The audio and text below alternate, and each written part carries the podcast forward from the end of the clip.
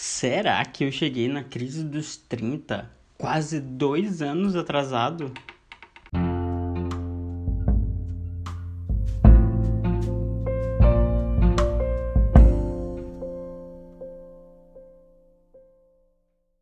Recebi alguns feedbacks, por isso coloquei agora uma abertura, como vocês podem ver, estou muito blogueirinho.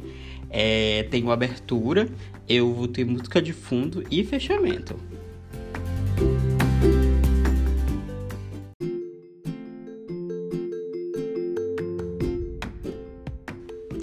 Queria antes de tudo agradecer a todo mundo que ouviu o primeiro episódio e compartilhou e mandou feedback. Muito obrigado. Pedir perdão porque ele foi feito realmente às pressas. Eu não gostaria que fosse algo muito que demandasse muito tempo, considerando que eu tenho outras atividades e muito mais no sentido de utilizar esse canal aqui como um hobby, como uma forma de comunicação e de expressão do que qualquer outra coisa. Então, muito obrigado.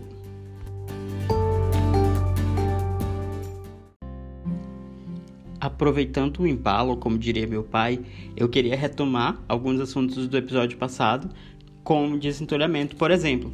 É, ele precisa ser uma escolha, primeiro de tudo, tipo, é uma escolha, tipo, eu vou fazer esse desentulhamento, tanto aqui nas minhas roupas, nas minhas coisas, nos meus objetos, quanto dentro de mim. Por que eu digo isso? Porque dentro desse processo de desentulhar, eu tive que ir atrás de alguns relacionamentos e tentar resolvê-los e tentar mandar mensagem, tentar dar pontos finais em algumas relações. Não em todas, não consegui em todas, mas em algumas eu consegui e faz parte desse desentulhamento justamente se expressar. Esse podcast é uma, uma, forma de eu me desentulhar. Né? Eu tinha muitas ideias, muitas coisas que eu gostaria de compartilhar e de colocar para fora mesmo e não encontrava um canal adequado. E aqui eu estou encontrando um canal que realmente parece que vai fazer sentido para mim. Não sei por quanto tempo, mas é dessa forma que eu vou me manifestar. Talvez você também tenha muitos sentimentos, muitas coisas que você gostaria de colocar para fora. Essa é uma ótima oportunidade de você fazer alguma coisa. E outro ponto é a autobiografia, né? Eu estou utilizando a técnica do Story Beats, que é uma técnica de storytelling, onde você pega os pontos principais da história, coloca em ordem cronológica. Tem me ajudado bastante, porque eu estou conseguindo reorganizar a minha história na minha cabeça. Ela estava fora de ordem, pelo que eu percebi. E legal que eu lembrei de uma vez que eu, criança, fui convidado para casa de um amigo que tinha banheira. E aí eles me deixaram, né, tomar banho sozinho. Eu, uma criança pobre, nunca tive banheiro, nem contato com banheiro, só via nos filmes. Eu enchi a banheira de sal, achando que ele ia fazer borbulhar. Eu acabei com os sais daquela casa. Eu nem sei se essa amiga dos meus familiares contou para eles isso. Bom, eu sou essa criança. Eu era essa criança. Eu sou essa criança. Foi pesado isso. Vou, vou levar isso pra terapia. E esse movimento todo é muito voltado para entender meu propósito de vida, que vai me ajudar a priorizar os meus esforços daqui em diante, né? Como é que eu vou planejar cinco anos para frente se eu não sei aonde eu quero chegar? Talvez você seja do time que vai deixa a vida me levar. Eu não sou esse time. Eu gosto de ter alguma coisa planejada, gosto de olhar o futuro, e isso para mim é muito importante, né? Me motiva esse autoconhecimento também é uma forma de você entender quando você está suportando pressões que não são é, diretamente conectadas com o seu propósito. Então, o que eu estive lendo recentemente, até num artigo da Você SA, que é o mito da resiliência, é que muitas pessoas acabaram trocando o fato, trocando o sentido desse tema né? O sentido dessa palavra que virou moda para suportar muitas pressões e muitos danos emocionais e psicológicos que não deveriam, chamando essa, essa capacidade de resiliência. Quando você sabe o seu propósito de vida, você entende o que, que você realmente precisa suportar e o que você precisa encarar para chegar onde você quer chegar. Você não necessariamente precisa aceitar e encarar tudo. Isso é uma, é uma premissa muito forte. Infelizmente, a gente perde né, o tracking da vida com o dia a dia, a rotina, as correrias, pelo menos foi muito o que aconteceu comigo e por isso eu precisei voltar e fazer esses, esses movimentos básicos de percepção para depois continuar avançando. Tanto é que uma das falas dessa entrevista da psicanalista Cláudia Cavallini, que ela é consultora e professora da HSM Educação Executiva, ela diz o seguinte, que a pessoa resiliente, ela se adapta, mas consegue voltar ao seu estado original, que tem a ver com seus valores, sua personalidade e com as coisas de que não abre mão. Ela sabe onde se reenergizar e se reequilibrar. Então, isso é muito importante saber qual é o seu estado original, né? Infelizmente, muitas vezes nós nos adaptamos a um relacionamento, a uma pessoa, a uma situação, a uma situação financeira, não sei, a um acontecimento, e quando chega a hora de voltar ao estado original, a gente não consegue, porque esqueceu os valores, esqueceu quem nós realmente somos. Isso aí é uma coisa que eu aprendi, não, né? Mas que eu percebi num episódio há muito, muito, muito tempo atrás de Grey's Anatomy, quinta temporada, considerando que tá na 15, né? Vai.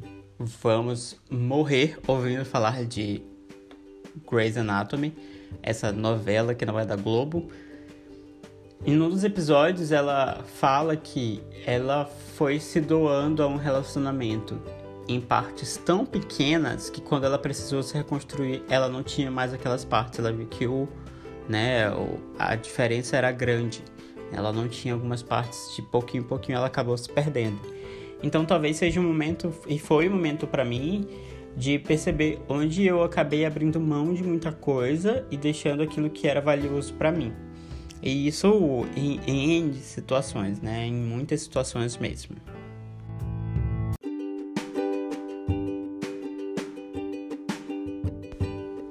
complicado é que quando a gente está assim, às vezes a gente busca ajuda em todos os cantos, né?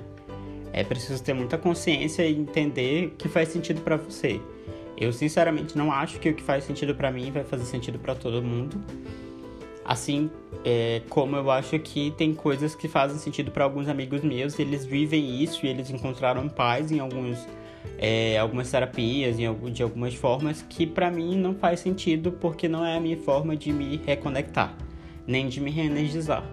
Mas é legal saber, eu acho interessante e eu fico feliz que eles consigam é, se reenergizar dessas formas, né? Por que eu digo isso? Porque eu estive pesquisando aqui no Instagram, vou colocar aqui novamente, hashtag autoajuda. É porque às vezes algumas afirmações elas não são tão verdades, né? Elas são uma forma de criar uma desculpa ou que mudam a nossa visão para uma visão que não é uma visão muito boa, né? Tipo, Deus é perfeito, a vida é perfeita, tudo é perfeito. Tipo, Deus eu acredito que é perfeito. Tipo, um post aqui, esse é um post aqui do Instagram.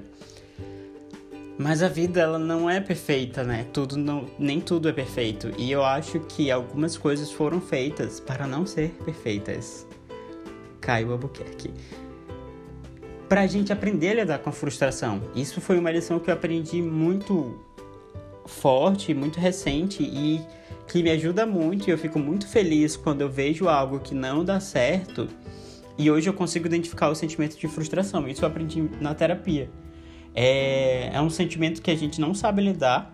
Eu, pelo menos, não sabia. não sabia nomear esse sentimento. E não sabia o que fazer com ele. Eu ficava me perguntando o que, que eu estou sentindo. Por que, que eu estou triste? Por que é, isso me abalou tanto? Porque eu esperei, eu levei minha expectativa e ela foi frustrada. Isso vai acontecer inúmeras vezes na vida. E se eu não conseguir nomear esse sentimento, eu sempre vou lidar com a frustração de uma forma muito errada. Isso é muito importante. Então tá aqui uma das, dos posts desses Instagram com a hashtag autoajuda que eu não acredito, mas teve outro que eu achei muito legal. Esse daqui, ó. Essa frase. Por vezes é necessário abandonar a vida que havíamos planejado porque já não somos a pessoa que fez aqueles planos. E isso foi um aprendizado para mim também, que eu, isso aqui eu considero verdade. Por quê? Eu concordo com esse post porque ele foi uma das lições, ele representa uma das lições que foram mais doloridas para eu aprender. Por quê? Porque eu entendo que eu mudei, né? Que eu, por N motivos, acreditava em uma idealização de mim há muito tempo atrás e eu tive que mudar e eu precisei mudar, a vida me fez mudar e tá tudo bem. O problema é que até chegar nesse ponto de dizer e tá tudo bem, foi difícil, porque isso passa por um processo de aceitação que é um processo dolorido, que é um processo muito longo, onde você finalmente precisa entender, não, tá tudo bem eu ser assim, eu ser quem eu sou, se aceitar e se amar. Por isso essa busca de se entender, entender a sua história é tão importante, porque o resultado dela vai ser cada vez mais a aceitação se entender, se compreender por que, que você não conseguiu realizar algumas coisas, por que, que você vivia de tal forma e hoje não vive mais. Deixar de se culpar por algumas situações que você entende, ah, isso foi uma perda de tempo, eu poderia ter feito outra coisa. E quando você aceita, se aceita, você consegue viver de uma forma mais leve. Então, pelo menos isso, na verdade, eu tô falando que foi o que aconteceu comigo, né? E para mim isso foi muito valioso, por isso esse é um, um post do Instagram que eu aprovo. Tem um selo Caio de aprovação. Vamos ver esse outro selo aqui do Caio de aprovação, do arroba Brasil. Ah, ele é anti-coach, né, também o Anti-Coach Brasil, e aí eu acho interessante porque aqui eu finalizo, porque eu tinha separado esse post para dizer que eu não concordava com ele. Diz o seguinte: não vivemos nossos sonhos por um simples motivo. Eles se chamam sonhos e não vida. E eu não concordo, claro, né? Tipo, eu acredito muito que a nossa vida é moldada pelos nossos sonhos, mas que a gente precisa agir sobre eles, né? C.S. Lewis tem uma frase que eu gosto muito que ele diz: "Nosso ir faz o caminho", né? É indo que a gente vai fazendo o caminho. Pelo menos é o que eu acredito, apesar de que a teoria de Einstein da relatividade que eu estava assistindo recentemente diz completamente o contrário. E mas isso é assunto para um próximo vídeo com um convidado falando sobre coisas de nerd. Isso aí é tá programado, prometo para vocês. Já tem duas pessoas que se ofereceram para participar desse podcast. Se você quer participar desse podcast, pode mandar mensagem para mim no Instagram @baltcaio a gente marca a sua participação, faz um roteiro, porque agora eu trabalho com roteiros e você vai participar.